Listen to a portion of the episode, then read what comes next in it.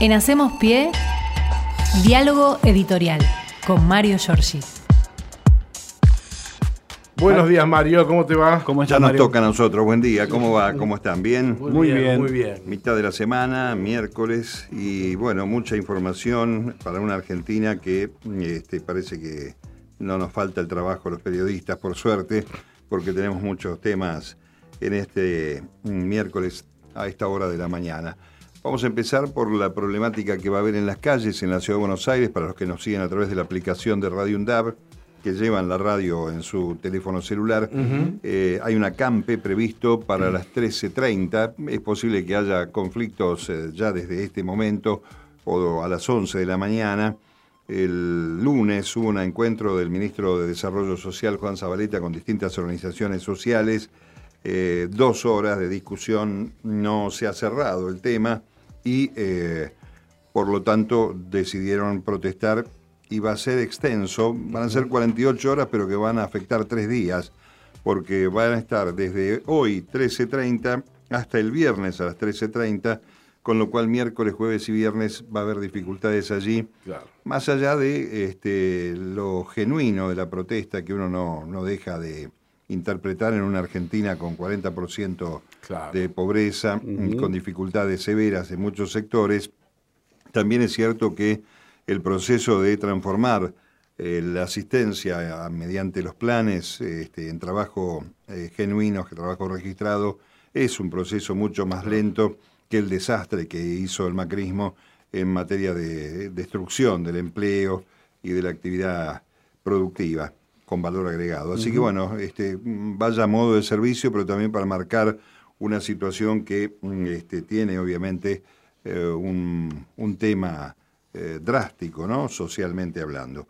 Y este, por supuesto que después en los matices aparecen las este, presencias militantes, ¿no? La participación de sectores políticos que mm, este, apoyan o en algunos casos este, eh, exageran la utilización de la demanda genuina para intereses políticos. Pero es la realidad de la democracia y allí hay que bancar.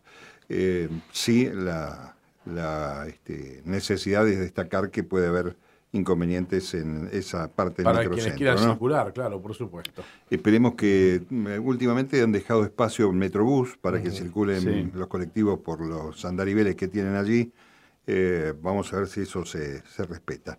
Bueno, vayamos a la noticia este, fuerte. Ayer el Consejo Económico y Social en el Salón Argentina del Centro Cultural Kirchner eh, con el presidente de la Nación, con el ministro Culfas, con el presidente de la Cámara de Diputados, Sergio Massa, y con este, los integrantes. El Consejo Económico y Social, eh, hay que decirlo, es un organismo asesor del Gobierno Nacional que conduce eh, Gustavo Vélez, que está integrado por sectores de la empresa, sectores del trabajo, este, organizaciones de diversa índole, universidades, y mm, este, Hubo varios anuncios en el día de ayer que tienen que ver con, a mí me parece que hay ahí un, resabio de un anuncio no concretado sobre fines del año pasado de un proyecto plurianual, así se lo llamó, que no llegó incluso a plasmarse con proyectos en el Congreso de la Nación, pero este, ayer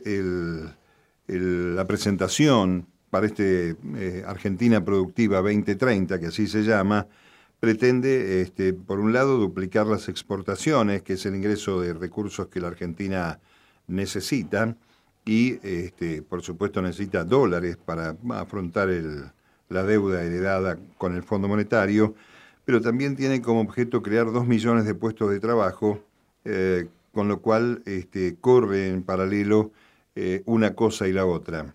¿Qué estamos diciendo cuando hablamos de las exportaciones? Que la Argentina necesita no solamente duplicar exportaciones, sino no hacerlo este, en la brutalidad de la materia prima, de las que llamamos commodities, sino que haya también exportaciones con algo de valor agregado. Claro, meterle un poco de, industrialización a las cosas. Y, este, y por lo tanto trabajo, ¿no? Así que este, me parece que allí hay una expectativa muy grande. Eh, lo recibieron bastante bien este, los eh, integrantes de la CGT, eh, hay que decirlo que el, trío de la CGT, ahora sin caló, vamos a ver cómo sigue la historia, pero en la figura de Daer, sobre todo, hay un apuntalamiento de la, de la figura del presidente de la Nación, tomando este matiz de la interna del Frente de Todos. También hubo intendentes, gobernadores, académicos, estuvo nuestro vicerrector Ricardo Serra allí en el acto, y eh, un programa que algunos definieron como para atravesar la que llaman este, vulgarmente grieta.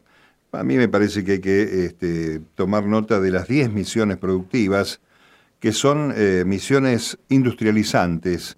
Em, el término misiones y Argentina querida, que aparece en el Consejo Económico y Social, está vinculado a la vocación religiosa de Gustavo Vélez, eh, que obviamente es un hombre cercano a la iglesia. este, por eso las misiones productivas, esta cuestión de misionar este, remite, ¿no? remite ahí este, a ese tema. Pero bueno, vamos a ver, eh, nueve, eh, desarrollar, son nueve, desarrollar la economía verde para una transición ambiental, producir más bienes y servicios ligados a la salud, impulsar la movilidad del futuro en tecnologías nacionales, equipar a las Fuerzas Armadas y de Seguridad con mayor producción nacional de alta tecnología, adaptar la producción de alimentos a los desafíos del siglo XXI, digitalizar empresas y hogares para aumentar las capacidades tecnológicas del país, desarrollar el potencial minero con cuidado del ambiente, modernizar y crear empleos de calidad en los sectores industriales tradicionales y potenciar encadenamientos productivos a partir del sector primario para generar más trabajo y más desarrollo. Eh, y la misión 10 es, eh, estas son las nueve, la diez es el desarrollo exportador este que hacíamos referencia para tratar de duplicar el nivel de exportaciones. Pero hubo algo más allí que generó, este, obviamente, en, en el momento de la imbecilidad, Juntos por el Cambio parece sacar número, ¿no? Para ver quién hace este, las primeras declaraciones. Y, suelen quedárselos con todos. Sí, eh, por supuesto que además hay este, lo que algunos colegas han bautizado no sin este, razón un nado sincronizado eh, con los, los medios este, que también son este, fugadores de guita, ¿no? Este, Obviamente. Y este, es esta referencia que hace Vélez, al que yo reconozco que se le entiende bastante poco cuando habla. Sí, es bastante, eh, yo diría que un poco espinitesco, ¿no? Sí, Tiene una cosa de este espineta que no se entiende ah, ah, demasiado. Ah, es algo este, casi este, indescifrable por momentos, pero bueno, la cuestión es que eh, Vélez anunció ayer un tema que se está discutiendo en el mundo hace mucho tiempo y que nosotros en en nuestras asignaturas, al menos nosotros en el ciclo de historia, venimos tratando, que es la necesidad de regular la vida en las redes sociales, que es un tema este, que está este, preocupando a países este, que Juntos por el Cambio admira, ¿no? que se, proclama como espejo. Eh, la idea fue eh, mejorar el uso de las redes sociales, un, pacto este, para que las redes sociales eh, tengan eh, mm, controlado el riesgo de bullying, el riesgo de maltrato y por supuesto yo agregaría la noticia falsa, eh, que se corresponde con el agravio, este, y que haya mecanismos no para evitar que la gente escriba lo que quiera, sino para que alguien este, naturalmente eh, desbarate en forma dinámica y rápida ese... Un tema de regulación sería. Ese comportamiento, sí. Eh, bueno, salió la reta primero, eh, dijo que era inconstitucional. Eh, mm, le respondió Gabriela Cerruti, lo que erosiona la democracia es que un jefe de gobierno instale noticias falsas. Tiene unas cuantas la reta en su haber, construyendo su campaña presidencial. Y hay un proyecto que es un, se llama Redes para el Bien Común, que es del Consejo Europeo Económico y Social, este, perdón, que es del Consejo europeo, que es un, pacto por la información y la democracia eh, impulsado por Francia y Alemania, al que adhieren unos cuantos países. Por supuesto que este, salieron este, estos muchachos que eh, flaco favor le han hecho a la democracia con el espionaje ilegal, mm. con la fuga de dinero, con el endeudamiento en la República Argentina, con la persecución de opositores, a este, defender la libertad de expresión, que es defender la libertad de expresión de sus patrones, la libertad de empresa de sus patrones, los que los orientan, los que los sostienen y los que acompañan sus campañas electorales. Este, digamos que gente negacionista como López Murphy eh, critique eh, que hay un, uso peligrosísimo del gobierno sobre la libertad de expresión, eh, un tipo que no solamente desconoce el terrorismo de Estado que vivió la República Argentina, Bueno, eh, yo creo privatizar la uva, ¿no? O sea, es como que... Lo que pasa es que me parece que este, no... Eh, eh, hay un, obviamente esta gente tiene un porcentaje de seguidores, votantes. Sí, claro. esto hay que reconocerlo. Yo creo que abonan el territorio del odio sistemáticamente como para seguir sosteniendo esos apoyos que reciben de buena parte de la ciudadanía mal que nos pese a muchos de nosotros porque estamos en un riesgo siempre latente de volver a un régimen neoliberal, con lo que eso significa, ¿no? Cuando estamos hablando desde una universidad pública y de lo que significa también la educación eh, comparada en dos modelos de país, ¿no? Este, la educación para pocos, este, un país para pocos, para que no esté toda la gente adentro, el que no puede que se joda, y la mirada este, de la equidad y la justicia social en todos los órdenes, que es este, lo que confronta ¿no? contra esos modelos. Bueno, eh, vamos a ver qué pasa. Es una serie de proyectos que se tienen que transformar, obviamente, en leyes. Y este, vamos a ver si también hay este, acompañamiento de estos sectores. Curiosamente, hoy en el Congreso de la Nación, como lo hicieron con los diputados, la mesa de enlace, que es la pata política campera de Juntos por el Cambio, se va a eh, entrevistar con los senadores, de, con sus pares senadores, por este tema de este, impulsar ir en contra de las retenciones. Ese, este, insiste esta gente con esto. Eh, hoy va a haber una, una reunión ya desembocando en el tema del Senado de la Nación, una reunión de las comisiones de justicia y asuntos penales, que iba a ser una sesión hoy. Hoy se iba a tratar allí el proyecto de Consejo de la Magistratura del Poder Ejecutivo, Esperaba el oficialismo tener el apoyo de Beretilnek, el ex gobernador de Río Negro, senador nacional, que suele votar con frente de todos, pero este, reclamó algunos cambios este, para el proyecto. El proyecto entiende, este, aceptaba el frente de todos. Esto es complejo para explicarlo, pero vamos a tratar de simplificar. La idea es que el Consejo de la Magistratura, según este proyecto del oficialismo, recorra y se reúna en todas las provincias argentinas en el momento de analizar propuestas de jueces, este, en fin, internas que se eleven y que no se centralice todo en la actividad aquí en la Ciudad de Buenos Aires. Recordemos que hay ahí académicos, hay representantes de los abogados, hay este, representantes de los legisladores. Bretilnek dice que no, que tendría que tener más representantes del eh, interior del país, así se reúnan donde fuere.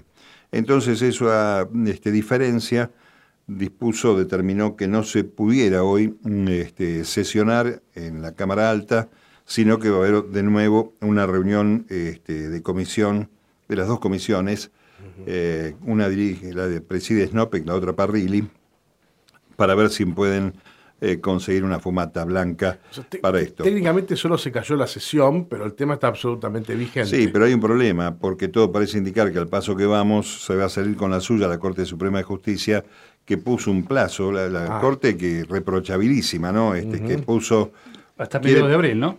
No, pero además quiere poner en vigencia una ley que derogó el Congreso. está, legislando el Poder Judicial están metiéndose en una tarea que no le corresponde constitucionalmente y quiere exhumar una ley eh, que quedó derogada en el año 2008.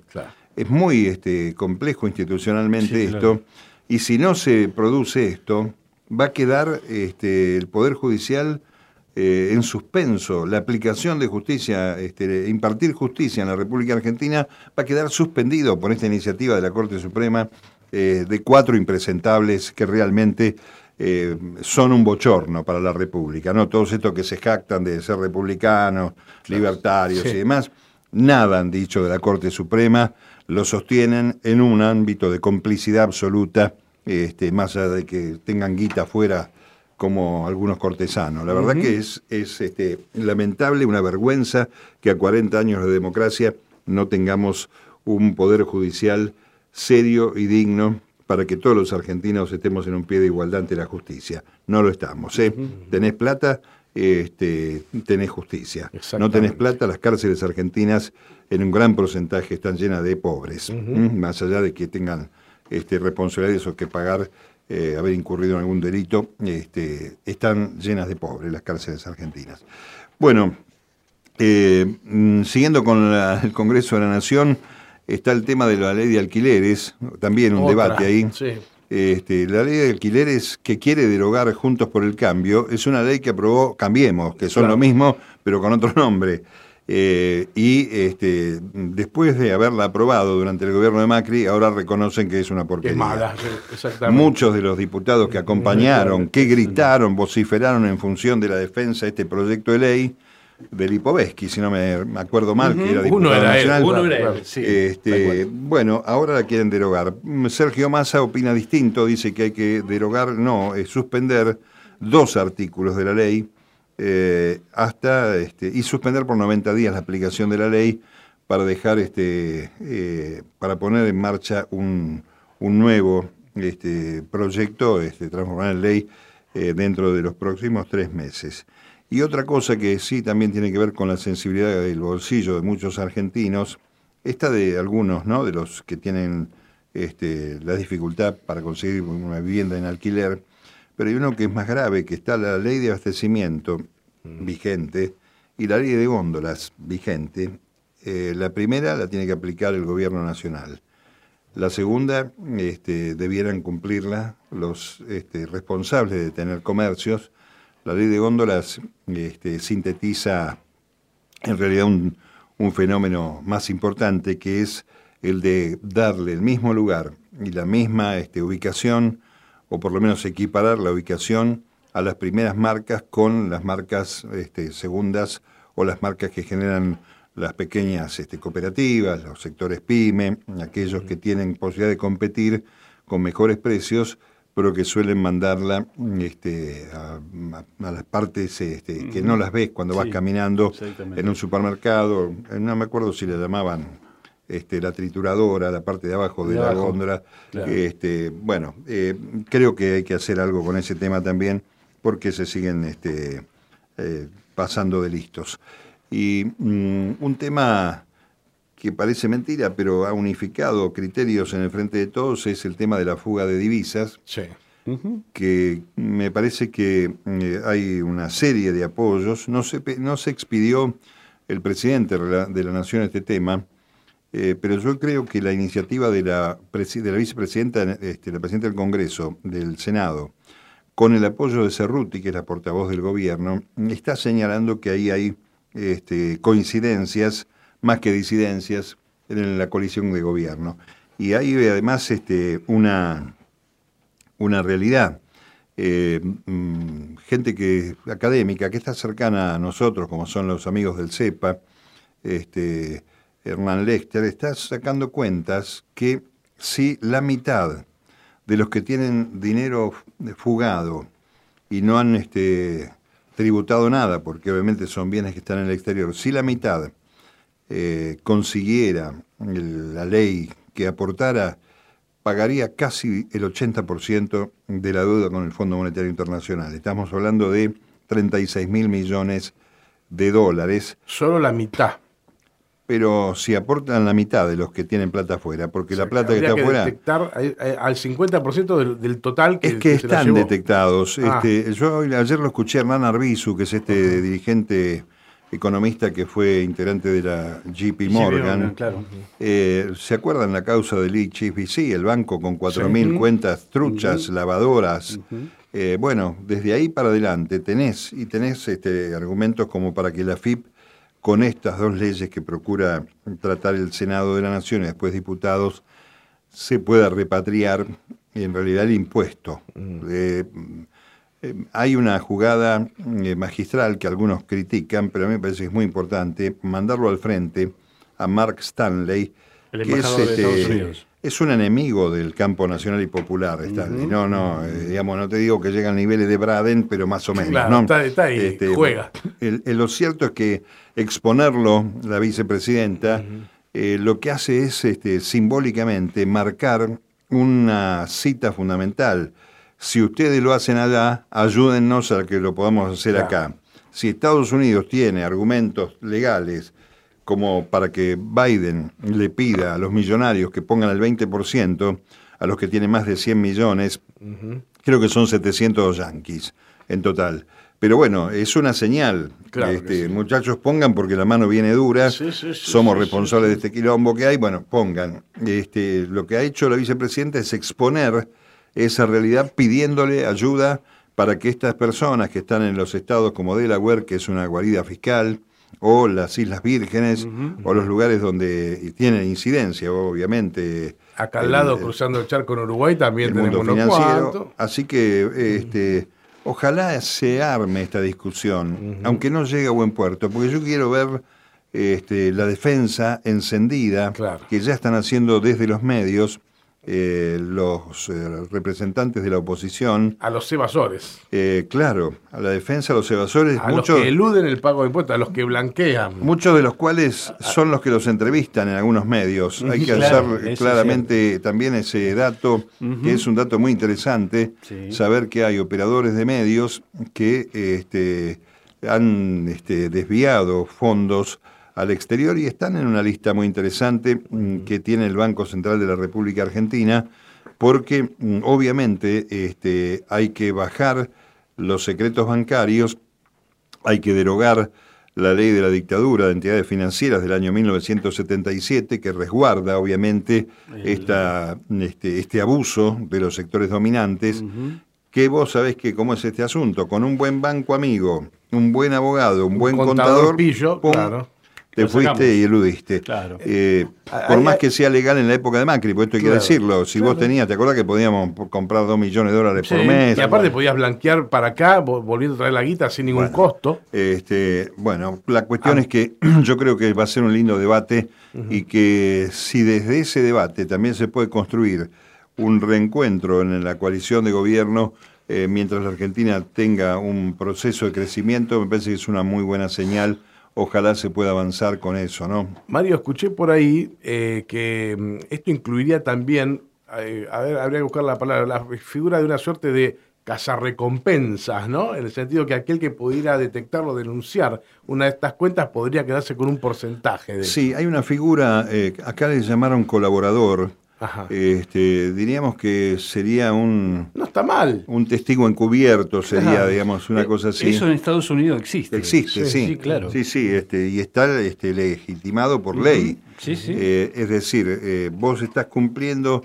A ver, la lógica es tener un, una mirada un poquito más nacional, ¿no? De esta gente que nunca, nunca escuchamos defender Malvinas ni y bueno, obviamente Cipallismo le llamamos, ¿no? Este, claro. Eh, em, eh, en, eso este, habrá que sacarse el sombrero. Lo tiene Brasil, eh, lo tiene Estados Unidos, obviamente. Este, no hay nadie que no tenga la banderita cerca acompañando cualquier tipo de declaración. Pero aquí tenemos este grupo este, que son este, vendedores de la patria, este, rifadores de cuestiones que tienen que ver con la sensibilidad y que como dice el nano juegan con este, gente que no tiene con cosas que no tienen repuesto no este, y esta me parece que es la realidad. Allí hay que hacer un esfuerzo y decir señores este, somos patriotas sí. Eh, tenemos los bancos este, radicados acá se mueven en el escenario de las leyes de la República Argentina. Díganos quiénes son estos tipos que se llevaron 417 mil millones eh, de dólares que es casi un PBI argentino, me parece que le faltan monedas para hacerlo. Así que ojalá este, se pueda debatir este tema. Recordemos que está este, como señal cercana eh, el aporte de las grandes fortunas. Ese sí fue un impuesto. Aquí no estamos hablando del impuesto, aquí estamos hablando de que se cumpla con la ley. Exactamente, que ya mm. existe. Eh, lo que hay que hacer es tener una herramienta legal para que se reconozca que esos recursos que están afuera son de propiedad argentina y tengan este, que eh, pagar como pagaría cualquiera, como paga, mejor dicho, cualquiera de nosotros, cualquiera de los impuestos vigentes. Así que bueno, allí este, hay dos caminos para hacer, uno es el proyecto, el otro es el de la derogación y un cambio de proyecto de ley de entidades financieras, sobre todo en la protección del secreto bancario, y ver qué hacemos con esto. Lo último que dejo, 13 años de la muerte de Raúl Alfonsín. Ah, ya mira. Le van a rendir un homenaje eh, Gerardo Morales, el carcelero de Milagro Sala. ¿Qué pensaría Alfonsín de este Morales que preside la UCR, que tiene detenida sin causa una persona dirigente social, no? se agarraría una de esas rabias que se agarraba a veces, por ejemplo. Era un gallego calentón, efectivamente, sí, señor. Y va a estar también este, el Cotino Siglia, hombre ya veterano, que tiene que ver con los entramados de todo que ha sido el poder en la República Argentina, su sociedad con Barrio Nuevo, el de los gastronómicos, y sus apoyos a las versiones neoliberales de la Alianza del 99 y por supuesto los eh, vínculos con el macrismo. Esa gente le va a rendir homenaje hoy a Raúl Alfonsín a 13 años de su muerte.